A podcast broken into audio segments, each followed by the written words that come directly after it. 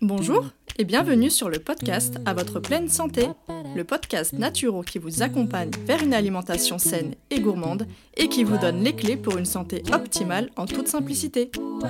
Je m'appelle Marina et je suis naturopathe. Suite à des soucis de santé non résolus par la médecine classique, je me suis intéressée aux médecines traditionnelles naturelles. Grâce à mes apprentissages et mes expériences personnelles, j'ai enfin eu les réponses à mes questions. Aujourd'hui, je souhaite donc partager mes connaissances pour aider les personnes qui se sentent perdues face à leur santé ou leur alimentation. Ma mission à travers ce podcast sera de vous aider à manger mieux sans frustration grâce à mes conseils, mais je vous aiderai également à comprendre les besoins de votre corps pour mieux le chouchouter. Préparez-vous à améliorer enfin votre hygiène de vie car la pleine santé se trouve entre vos mains. Je suis hyper contente de vous retrouver aujourd'hui avec un tout nouvel épisode et d'ailleurs je voulais vraiment en profiter pour parler d'un sujet sur lequel je reçois en général pas mal de questions.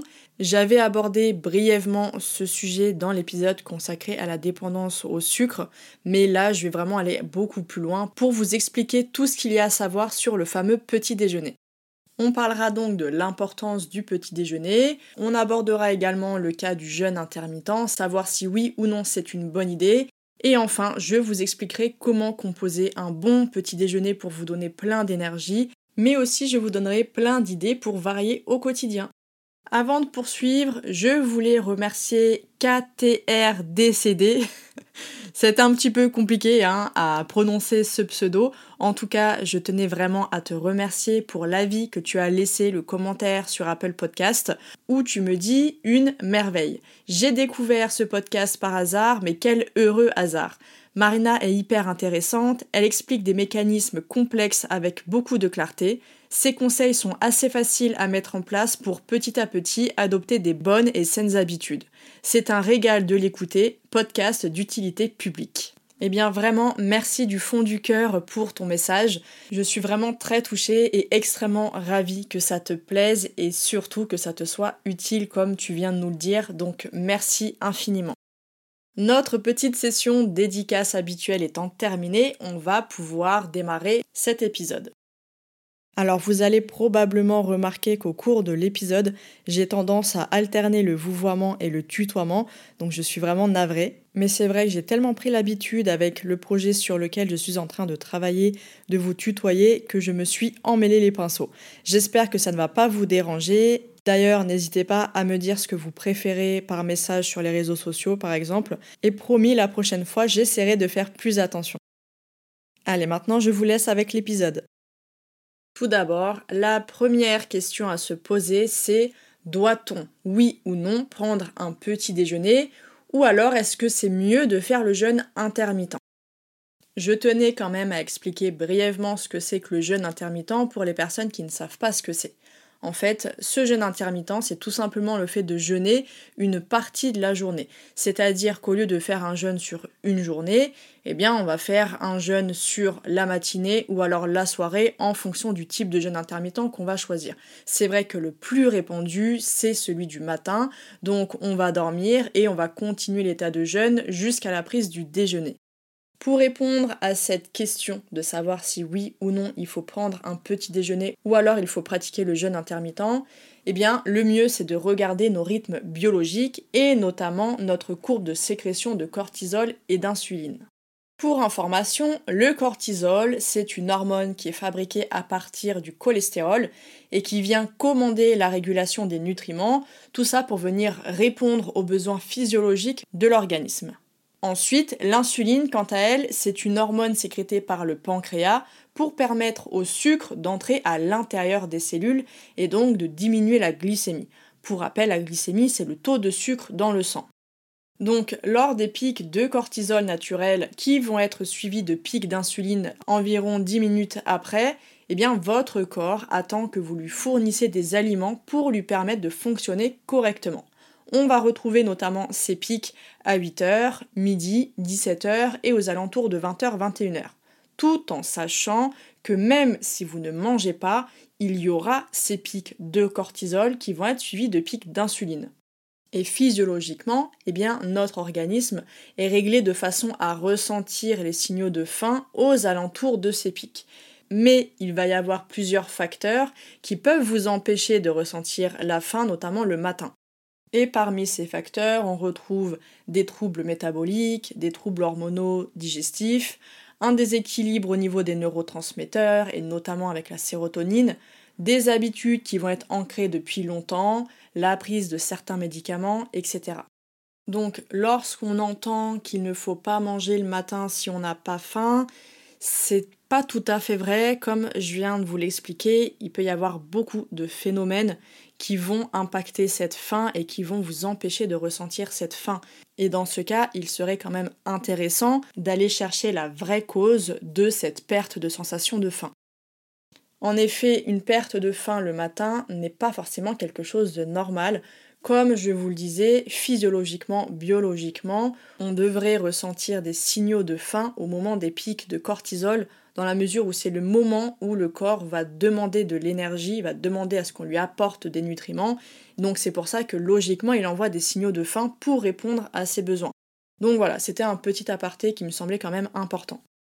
En revanche, on va avoir aussi le cas de certaines personnes qui ne vont pas manger le matin malgré que la faim soit bien présente pour faire justement le fameux jeûne intermittent et c'est vraiment ce dont je voulais vous parler dans cette première partie. Alors qu'on s'entende, bien évidemment, je ne suis pas contre le jeûne, j'ai même fait plusieurs épisodes sur le sujet, ainsi qu'un livre. Mais il y a une différence majeure au niveau du métabolisme et de l'organisme entre un vrai jeûne d'une journée entière et le fait de faire le jeûne intermittent. Que ce soit pour des raisons de santé ou pour une perte de poids, sauter le repas du matin n'est absolument pas la bonne solution. Sauf si, évidemment, c'est un cas occasionnel. Par exemple, après un gros repas festif la veille, vous n'avez pas faim le lendemain matin, ça peut être complètement normal. Ou alors si votre corps est en train de lutter contre une infection, par exemple, et qu'il va avoir besoin de jeûner pour garder son énergie vers son mécanisme d'auto-guérison plutôt que la digestion. Si dans le processus biologique humain, on retrouve cette sécrétion de cortisol le matin avec un pic qui va s'étaler environ de 6h à 9h du matin, c'est bien que l'organisme, le corps, a des attentes nutritionnelles à ce moment-là. Et d'ailleurs, si vous regardez un petit peu dans les différentes cultures et même les anciennes populations, on a toujours en général ce petit déjeuner du matin qui va varier selon les origines, les pays, etc. Par contre, en effet, le soir, ça va être très très très léger ou alors certains vont même sauter ce repas. Donc au final, le jeûne intermittent serait peut-être plus intéressant le soir que le matin. Et pour appuyer mes propos, je voulais vous parler d'une étude qui a été réalisée en 2020 et dans celle-ci, les chercheurs ont analysé les effets du jeûne intermittent sur le métabolisme des lipides en distinguant le jeûne du matin et celui du soir. Et donc il s'est avéré que les personnes jeûnant le matin stockaient davantage les graisses que celles qui jeûnaient le soir. Donc finalement le fait de sauter le petit déjeuner pourrait même expliquer certains phénomènes de prise de poids. Et bien entendu, je vous partagerai le lien de cette étude dans la description de l'épisode. Donc si vous souhaitez bénéficier des bienfaits du jeûne, je vous renvoie à mes épisodes sur le sujet où vous pouvez tout simplement privilégier le jeûne du soir et donc sauter le dîner au lieu du petit déjeuner parce que ça sera beaucoup plus adapté à notre biologie dans la mesure où toutes les sécrétions digestives ralentissent énormément en fin d'après-midi tandis qu'elles sont importantes le matin. Maintenant qu'on a vu en quoi le petit déjeuner est un repas important pour l'organisme et donc pour pouvoir démarrer la journée correctement, eh bien évidemment on va voir ce qu'il doit contenir pour venir répondre aux besoins physiologiques du corps. Alors déjà, je le rappelle, même si je l'avais déjà expliqué dans l'épisode consacré au sucre, le fait de manger des aliments raffinés avec un index glycémique élevé va provoquer un pic d'insuline plus important cette fois, qui va être suivi d'une hypoglycémie réactionnelle dans la matinée, ce qui va vous provoquer des coups de fatigue et des envies de grignoter. Le matin, les membranes cellulaires vont être en construction, donc on va avoir besoin de protéines mais aussi de lipides pour fournir l'énergie nécessaire à l'organisme. Il y a aussi certaines fonctions dans le corps qui vont avoir besoin de nutriments dès le matin. Ça va être le cas notamment du cerveau avec une bonne sécrétion au niveau des neurotransmetteurs et aussi par exemple au niveau de la thyroïde. Donc c'est pour ça que je le répète encore une fois, mais le petit déjeuner est important pour être opérationnel la journée. Donc, comme je te le disais juste avant, il va falloir éviter notamment les glucides avec des index glycémiques élevés, dans la mesure où le matin, les récepteurs à l'insuline sont très disponibles. Donc, ça va favoriser le stockage de graisse, la fatigue et aussi les envies de sucre. Idéalement, vous composerez votre petit déjeuner de lipides, de protéines et un peu de glucides complexes avec un index glycémique modéré ou bas. Le matin, l'organisme va venir sécréter une grande quantité de lipase, donc c'est une enzyme qui permet de digérer les lipides, et aussi de protéase pour utiliser les graisses et les protéines afin de fabriquer les parois cellulaires, comme je te le disais tout à l'heure. La construction des membranes cellulaires va se faire durant cette matinée. Pour apporter des lipides de qualité, tu auras le jaune d'œuf, le fromage, si possible brebis, chèvre ou bufflonne, avec du lait cru c'est encore mieux, les olives, l'huile d'olive, l'huile ou le beurre de coco et les purées d'oléagineux.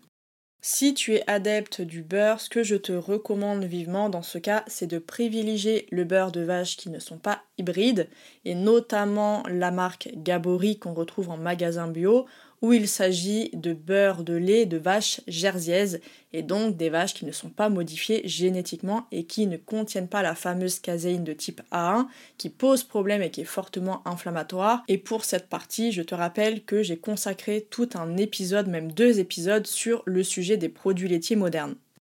Ensuite, au niveau des protéines, tu auras le blanc d'œuf qui est une très bonne source de protéines, le tofu brouillé, le tempeh, le fromage, encore une fois, brebis, chèvre, bufflonne ou vaches qui ne sont pas modifiées génétiquement, les oléagineux, les graines ou encore les légumineuses, notamment sous la forme de houmous ou alors de tartinade.